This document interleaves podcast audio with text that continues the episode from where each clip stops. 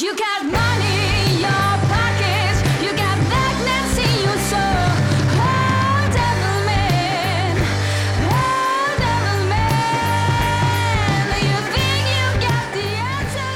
Estamos eh, escuchando una de las canciones de Locurs donde nuestra colaboradora Lola Floyd, Lola López, es bajista, bajista de este supergrupo. Hola, ¿qué tal? Buenas tardes. Buenas, pues sí, un supergrupo. eh, Un supergrupo. Un supergrupo. Nos Que- encanta escucharlo cuando, cuando es- lo hemos utilizado de, de- de cortinilla, de sintonía, de canción. Yo sé que hay gente que escucha toda la tarde los jueves para escuchar esto. Bueno, tanto ya no Que sé, pero... buena, que sí, que sí. Pues sí, con esa excusa vamos a hablar un poco de supergrupo. Claro, hoy Que- toca hablar de supergrupos, pero no es ninguna excusa, ¿eh? No es ninguna excusa, eres bajista de este supergrupo que suena, es que suena muy bien, muy bien. Bueno, eh, cada entrega que nos haces es una, una especie de inmersión en la música de diferentes orillas, ¿no? Perspectivas. Supergrupos. Esto habrá gente que dirá, uy, uy, uy, uy, uy, yo tengo mi supergrupo. Claro, porque supergrupo no es un grupo que sea muy famoso o muy grande o, o que tenga muchos miembros, ¿no? Que sean 20 personas. Un supergrupo es un concepto que existe, que la gente no, no lo suele saber, que es un grupo que se forma a partir de miembros de otros grupos. Que no, no es que dejes un grupo y te metas en otro, sino que lo llevan como en paralelo. Son músicos que tienen cosas en común y surge amistad entre ellos y quieren pues, mm, formar un concepto nuevo, un proyecto que parta de cero y que corra en paralelo ¿no? de, su, de su otra banda. Relaciones abiertas entre grupos. Exactamente, diversificar opciones. Muy bien. Y bueno, es un concepto que surge en los 60, cuando, cuando explotaron todas las bandas de rock y, um, por ejemplo, el Cream, el trío en el que esta- estaba Eric Clapton, fue como uno de los primeros supergrupos. Pero puede ser que de los más conocidos sea los Traveling Wilburys, que es un supergrupo que tenía a George Harrison, a Bob Dylan, a Tom Petty, a Roy Orbison. Entonces, pues fíjate la plantilla que podía tener. Una pregunta mm, fuera de guion. ¿Qué pasa cuando el supergrupo es mejor que el grupo? Pues eso pasa bastante. Pero por desgracia, como es muy difícil, luego lo veremos, hablaremos más de, de Sí. compaginar agenda, Ya. pues suelen ser proyectos que son un poco más intermitentes. Pero bueno. Bueno, resuelta esta duda, continuamos. En las semanas anteriores hemos hablado de algunos supergrupos. Eh, la, la- la primera semana hablé de Boy Genius, que es eh, un trío de Julian Baker, Phoebe Bridges y Lucy Dacus. Y también hablamos la semana pasada de Jack White, que tiene dos supergrupos, entre ellos The Dead Weather.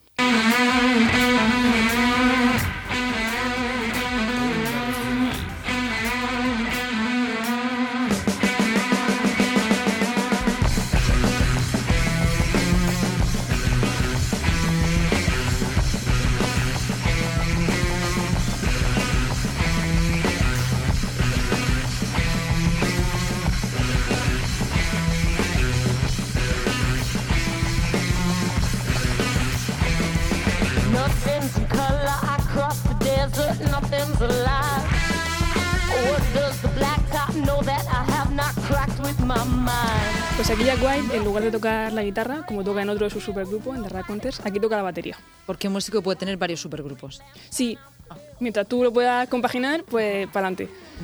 Y aquí también está Alison Mozart, que es cantante de, también en The Kills, que es una, una mujer explosiva, porque vamos. Está Jack Lawrence, que toca el bajo también en los Raconteurs, y Dean Fertita de Queens of the Stone Age. Ellos tienen tres discos, que bueno, te comentaba antes que, que lo que pasa cuando un supergrupo nace suele ser que es muy potente. Porque son músicos que ya llevan mucho recorrido y de pronto se juntan y hacen una cosa diferente de lo que hacen en sus otras bandas, pero que suena muy bien. Y ya además- desde el principio. Suponemos que admirados entre ellos, ¿no? Muy posiblemente, sí. Claro. Y bueno, ellos tienen tres discos, el último salió en 2015, porque claro, es muy difícil compaginar la agenda. Claro. Y esto lo sabe muy bien un- el siguiente grupo del que quiero hablar, que es eh, Den Vultures. A ver.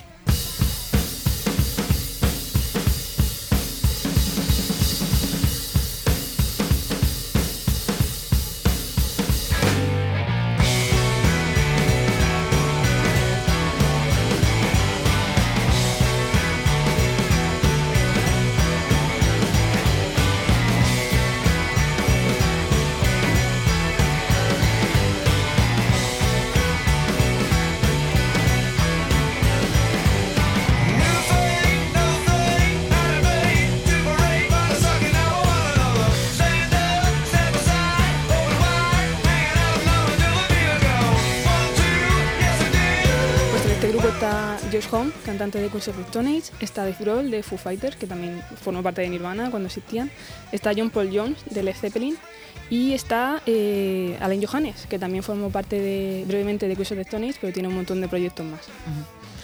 Estaba pensando, te lo he dicho fuera de antena, bueno, estos, estos supergrupos, porque son dos canciones muy de rock, eh, ¿qué pasa? ¿Que el rock es un estilo que favorece la creación de supergrupos? Pues puede ser, la verdad es que mm, no te sé comentar, yo creo que hay en todas partes, Ya. Y quizá- igual se presta mal la improvisación, Ya, ya, ya, ya. ¿no? Puede ser por eso.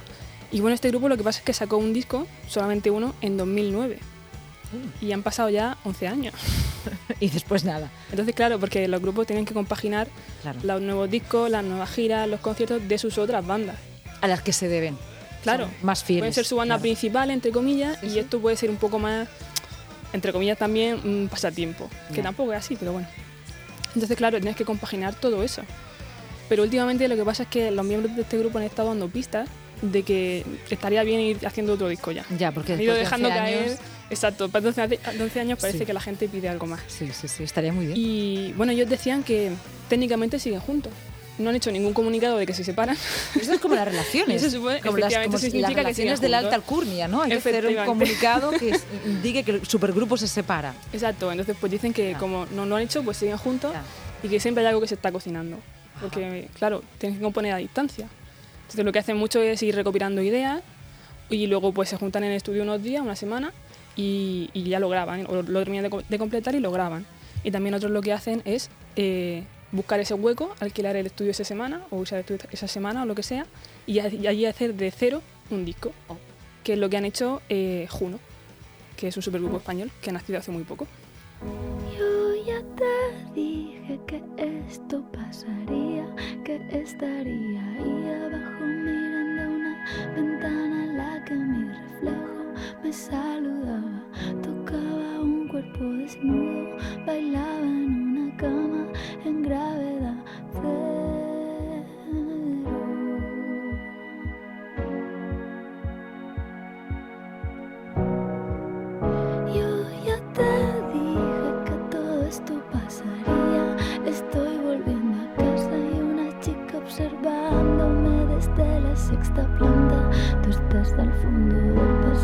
pero en otra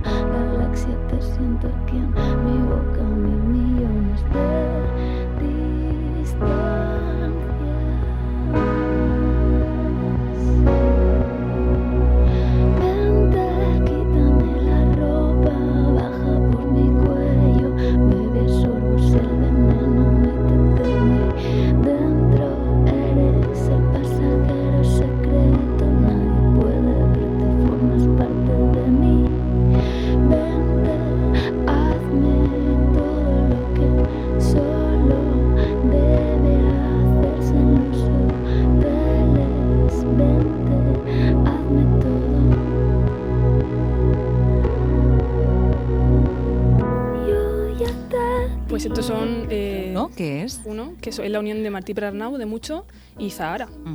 Y pues ellos, claro, tienen un recorrido muy similar. Han coincidido en giras, en festivales. Entonces, claro, son músicos que han ido, han corrido un poco en paralelo, estaban muy unidos y finalmente se han decidido, decidido hacer un proyecto juntos. Un supergrupo. Un- y es ex- exactamente un supergrupo en el que son, han hecho unas canciones que son totalmente al 50-50. Ujú. Todo colaborativamente, la instrumentación, las letras, la música, cantarlo, todo. Sin perder el estilo, porque tenían trayectorias similares. Exacto. Eh, la voz es muy, el ambiente es muy, como muy de Zahara y también la instrumentación es muy de Martí, pero no, uno se ha encargado, no es que uno se haya encargado de la letra y otro de la música, sino que lo han hecho todo en colaboración. Ujú. Y ha surgido esto que salió hace muy poquito. Y en España tenemos unos cuantos más. Tenemos a Corizonas, que es la unión de los Coronas y Arizona Baby. Tenemos a Mi Capitán, que salió hace poco, que hay, miembros de Los For Lesbian, que la verdad es que suena muy bien, volvemos al rock un poco. Ujú.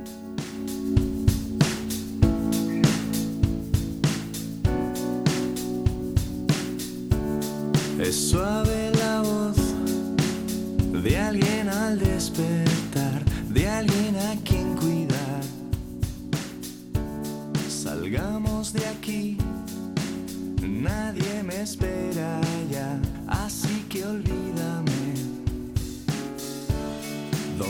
estarás tú? Suave lluvia de abril, te espero junto a mí. Y entonces corre, corre, mejor no te atrapen, mejor no quedarse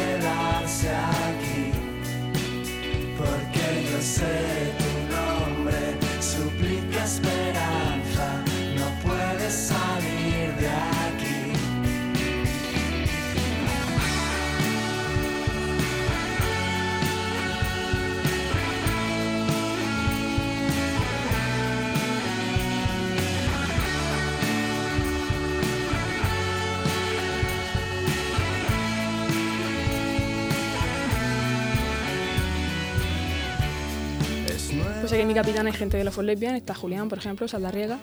Está el que, si no, si no recuerdo mal la historia, el que fue manager, road manager de los Lesbian en sí, que es el cantante. Pero bueno, es que esto, a- antes, hasta ahora pensábamos que los supergrupos eran como las supernovas, ¿vale? Pero no. Resulta que los supergrupos también pueden incluir a un manager. Sí, bueno, si, si tienes ganas. Forma parte del grupo. Está también Ricky Falner, que era el productor de los For Lesbian y también es músico en un sinfín Ya. de bandas, es omnipresente en la escena. Y, y hace poco también sacaron un disco, o sea que ojalá tengamos noticias pronto también de, de ella. Sí, sí.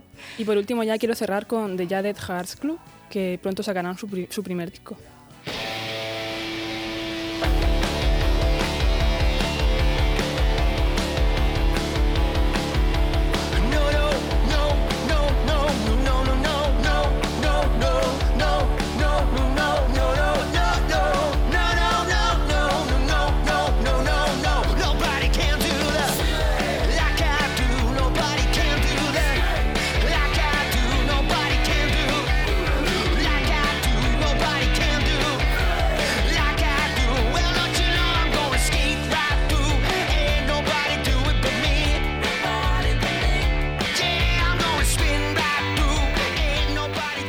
Suena muy bien, Lola. Pues esto es una versión. Este grupo eh, surgió hace poco, nació como grupo tri- tributo a los Beatles.